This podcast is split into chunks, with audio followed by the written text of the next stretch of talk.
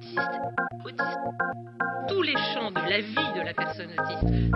Autiste, autiste, Est-ce que je suis autiste Autiste autiste, autiste, les adolescents ou les jeunes adultes autistes autiste, d'adulte autiste. autiste, Je suis autiste Asperger. autiste, syndrome d'Asperger, autiste, autiste. Bande d'autistes, le podcast qui parle d'autisme autrement. Bienvenue dans Bande d'autistes. Je suis très très contente de vous accueillir dans ce nouveau podcast. Je m'appelle Marine, j'ai 30 ans et j'ai découvert que j'étais autiste il y a deux ans. J'ai été frappée par le manque de ressources en français pour les personnes autistes, j'ai donc décidé de vous proposer un podcast où on va parler de l'autisme, des difficultés que nous les autistes on peut rencontrer et ce qui fait nos particularités. Alors une petite précision d'abord. Dans ce podcast, j'évoquerai l'autisme qu'on appelle parfois de haut niveau, c'est-à-dire sans retard intellectuel. C'est ce qu'on appelait autrefois syndrome d'Asperger, mais le terme est en train d'être abandonné pour des raisons qui feront sûrement l'objet d'un autre épisode.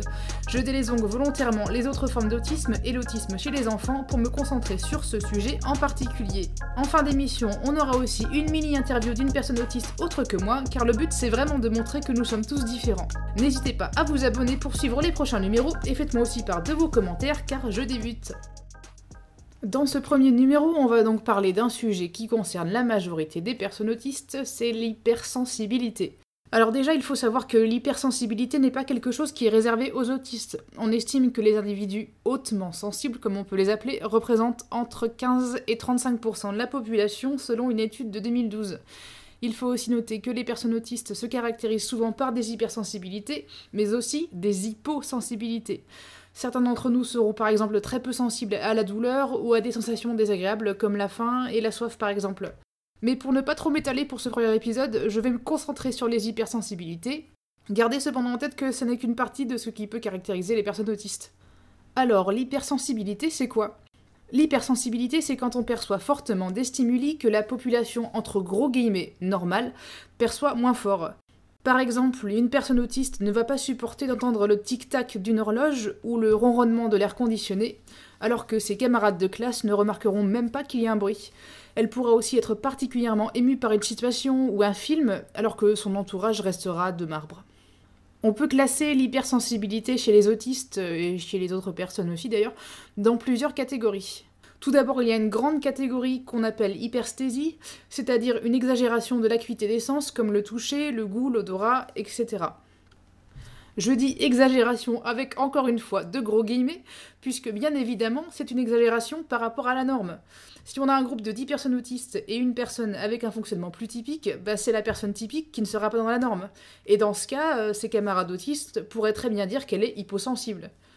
Mais le fait est que nous les autistes, on est moins nombreux, l'hypersthésie ou l'hypersensibilité, ça se perçoit donc en comparaison avec la majorité qu'on appelle couramment les gens neurotypiques. Voici les catégories les plus courantes d'hypersensibilité. Tout d'abord, l'hypersensibilité auditive que je viens d'évoquer. La personne perçoit les bruits même les plus infimes, par exemple le bruit du moteur d'une moto au loin ou encore la respiration d'une personne qui dort dans la pièce d'à côté. C'est souvent associé au fait de ne pas réussir à dissocier les sons. Dans mon cas, par exemple, je perçois aussi fort le bruit d'une voiture qui passe derrière mon interlocuteur que la voix de mon interlocuteur. J'ai donc du mal à me concentrer sur ce qu'il dit si je suis dans la rue, par exemple. Ensuite, il y a l'hypersensibilité tactile. Euh, comme son nom l'indique, ça veut dire que la personne est très sensible au toucher. Par exemple, elle ne supportera pas de sentir l'étiquette de ses vêtements, et faire la bise à des inconnus peut être un vrai calvaire. Euh, elle pourra aussi sûrement difficilement supporter les vêtements très serrés et ne s'habillera que dans des vêtements amples.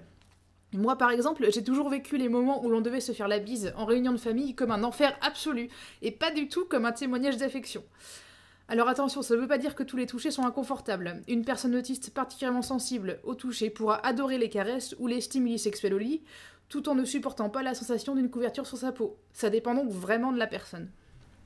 Il y a aussi l'hypersensibilité olfactive, comme son nom l'indique également, cela veut dire qu'on est très sensible aux odeurs. Moi par exemple, je supporte pas une odeur d'essence particulière qui va me donner la nausée si j'y suis exposée un peu trop longtemps.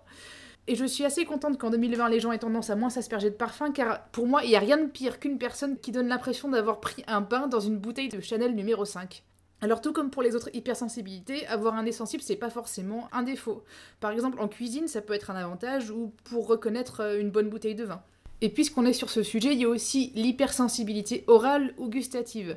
Je vais pas m'attarder dessus parce que c'est un peu le même principe. Les goûts ou les textures peuvent nous apparaître comme particulièrement puissants. Cela donne des personnes qui ne peuvent absolument pas manger certains aliments. Et non, dans ce cas, se forcer, ça ne sert absolument à rien. La personne ne peut vraiment pas manger un aliment en particulier.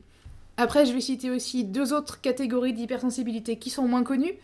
Il y a l'hypersensibilité vestibulaire. C'est euh, une grande sensibilité au mouvement. Alors typiquement, on supportera mal les manèges. Par exemple, moi j'ai beau adorer les sensations fortes, si vous me mettez sur un carrousel, vous pouvez être à peu près sûr que je vais rendre mon 4 heures et mon minuit aussi, comme dirait l'autre. Cela peut aussi se traduire par un mal des transports conséquents, comme en témoignera l'arrière de la Citroën de mes parents, qui a été plusieurs fois accidentellement arrosée quand j'étais enfant. Enfin, je mentionnerai aussi l'hypersensibilité proprioceptive, c'est-à-dire le sens qui nous permet de savoir comment interagir avec un objet.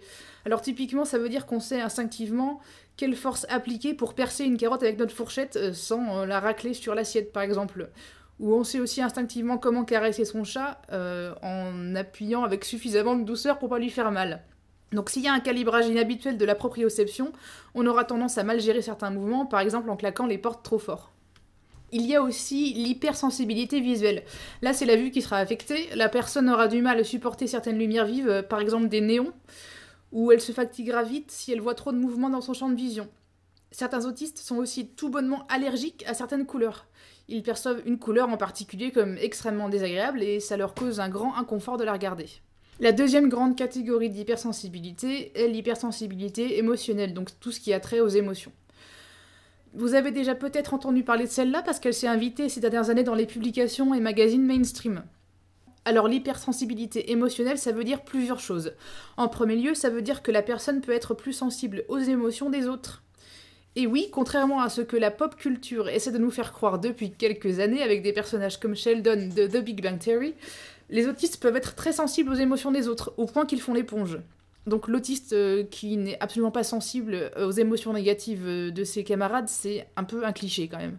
Par exemple, si une personne autiste passe une soirée à écouter quelqu'un se plaindre avec colère de son travail, ou si elle réconforte une amie qui est triste à cause d'une rupture, cela pourra lui causer une très très grande fatigue, elle aura alors besoin de plusieurs jours pour s'en remettre. L'hypersensibilité émotionnelle, ça veut aussi dire plus d'intensité dans les émotions, c'est-à-dire une tristesse plus profonde, une colère plus forte, etc. Cela s'appelle également hyperémotivité.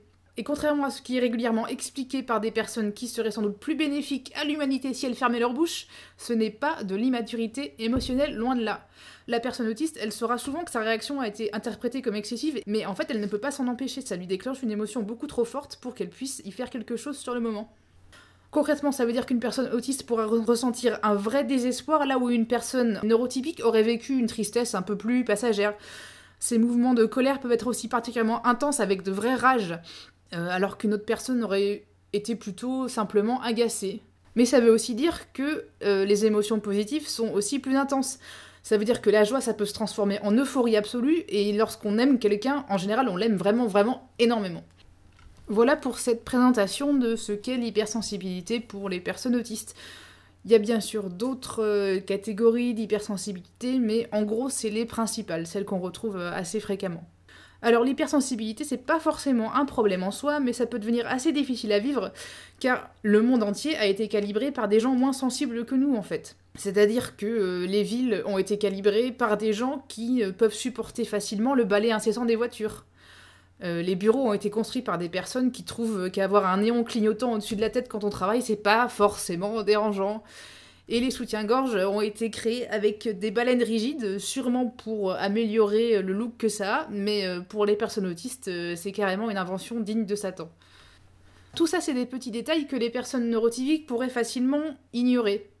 La différence des personnes autistes, c'est que ces stimuli négatifs, ils s'accumulent en fait. On n'arrive pas d'une part à les ignorer, et en plus de ça, quand on en subit trop en même temps, ça peut conduire à des problèmes. Si une personne autiste a un peu trop pris sur elle et a reçu trop de stimuli désagréables dans une journée, elle peut avoir ce qu'on appelle un meltdown ou un shutdown, c'est-à-dire un effondrement émotionnel total.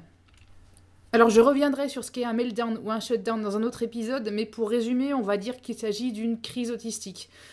Elle peut souvent être causée par l'hypersensibilité et l'accumulation de stimuli.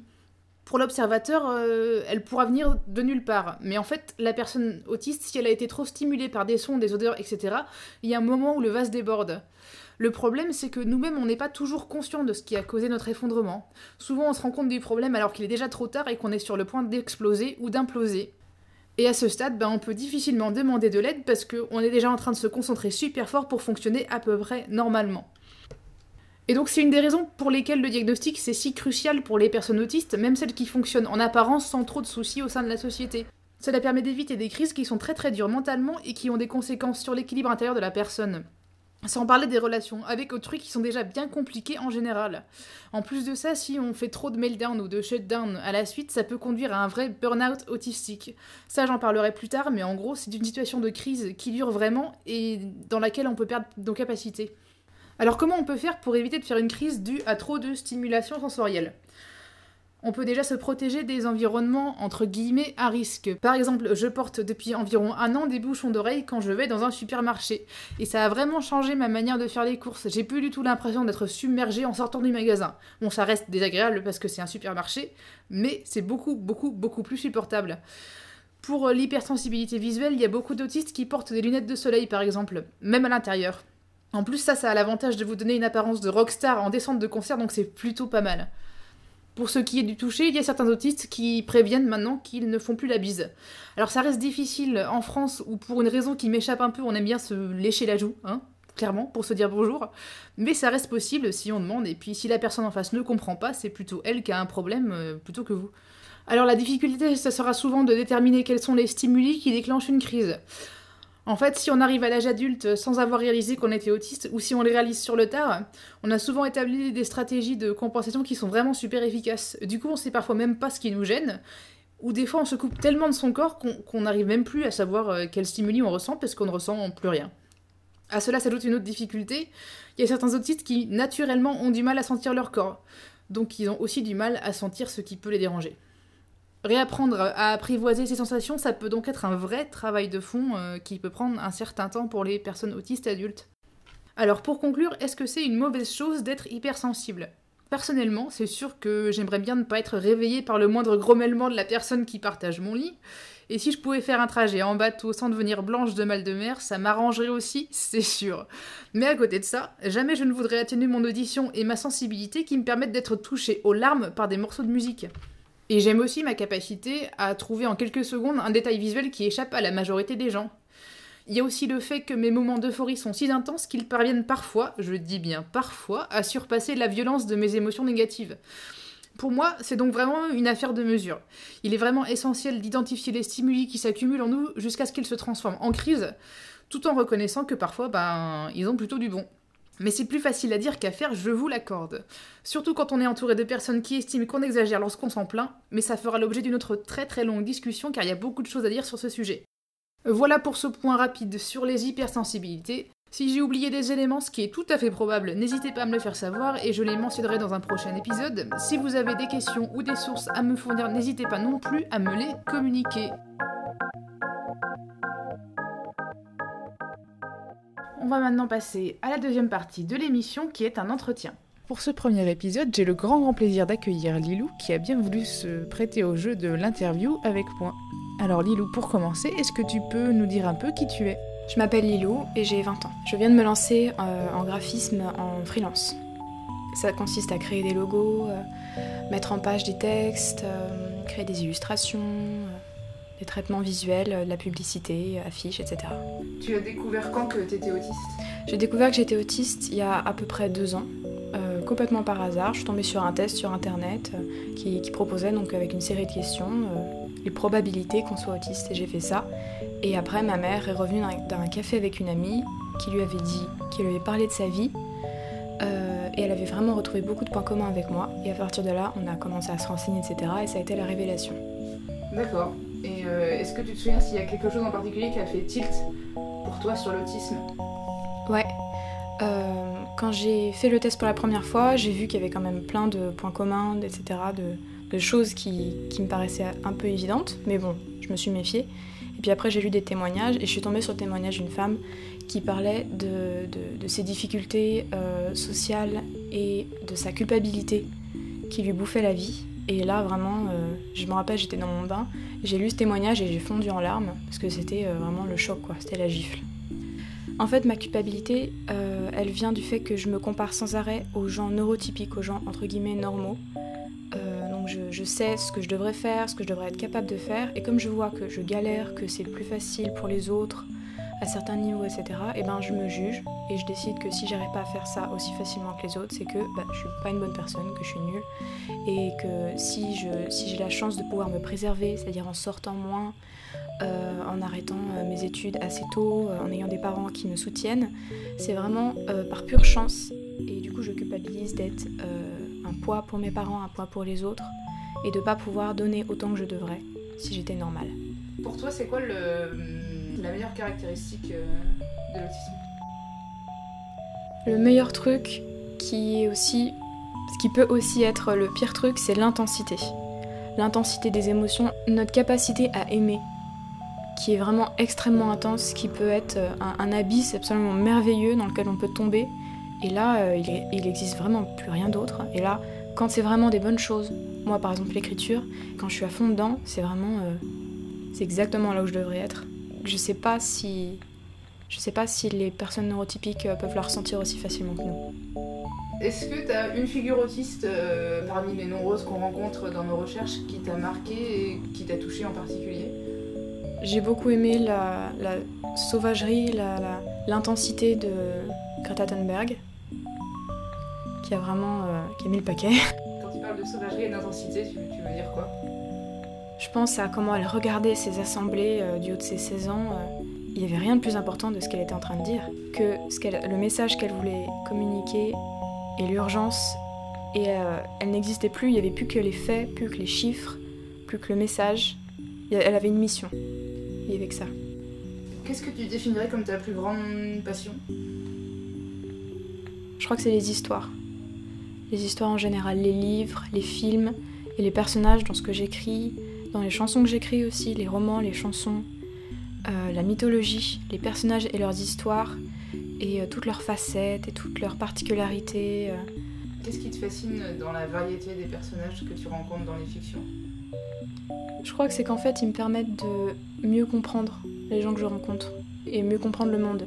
Si je comprends les gens, si je comprends tous les personnages, tous les personnages qui peuvent exister, toutes les différences, toutes les, les choses qui ne devraient pas aller ensemble et qui pourtant fonctionnent dans une seule personne, ça me permet de me comprendre et du coup de mieux prévoir mes réactions et les réactions des autres et de mieux fonctionner, je pense. Pareil. Euh, Est-ce que tu as un film préféré? Euh, J'en ai plusieurs. Vas-y. J'adore Only Lovers Left Alive, qui est un film absolument sublime, très délicat, comme j'aime. J'aime beaucoup aussi Midnight Special, qui est très étrange et qui répond pas à toutes les questions, ce qui d'habitude me dérange. Mais là, ça laisse vraiment toutes les portes ouvertes et j'adore ça. Premier contact, qui m'a retourné le cerveau. Le Seigneur des Anneaux, évidemment, parce que c'est le Seigneur des Anneaux. Euh, un livre en particulier que- qui t'a scotché? Un livre que j'ai pas pu lâcher pendant deux jours, c'était Les Mille et une vies de Billy Milligan, qui m'a fait vraiment voir une- une- un tout autre aspect de, des personnalités multiples. L'histoire, c'est en fait un journaliste, il me semble, qui a interviewé, qui a suivi l'histoire d'un homme qui a été accusé donc, euh, et qui était coupable de plusieurs abus sexuels et qui a été capturé et qui, à ce moment-là, après l'arrêt, on s'est rendu compte qu'il avait au moins qu'il avait 23 personnalités multiples. Et donc son suivi euh, psychologique, euh, le traitement qu'il a subi, pourquoi il en est arrivé là, tout ça, toute son histoire, donc dans ce livre qui était absolument euh, extraordinaire. Et pour finir dans la catégorie des trucs préférés, un album ou un groupe de musique vers lequel tu reviens tout le temps? Sigur Rós, un groupe islandais de musique, euh, surtout de post-rock euh, et de musique expérimentale qui, qui t'emporte. Si tu pouvais changer une chose euh, sur la manière dont euh, le monde, de manière générale, euh, traite les personnes autistes, ce serait quoi? Vaste. question. Ouais. Une chose.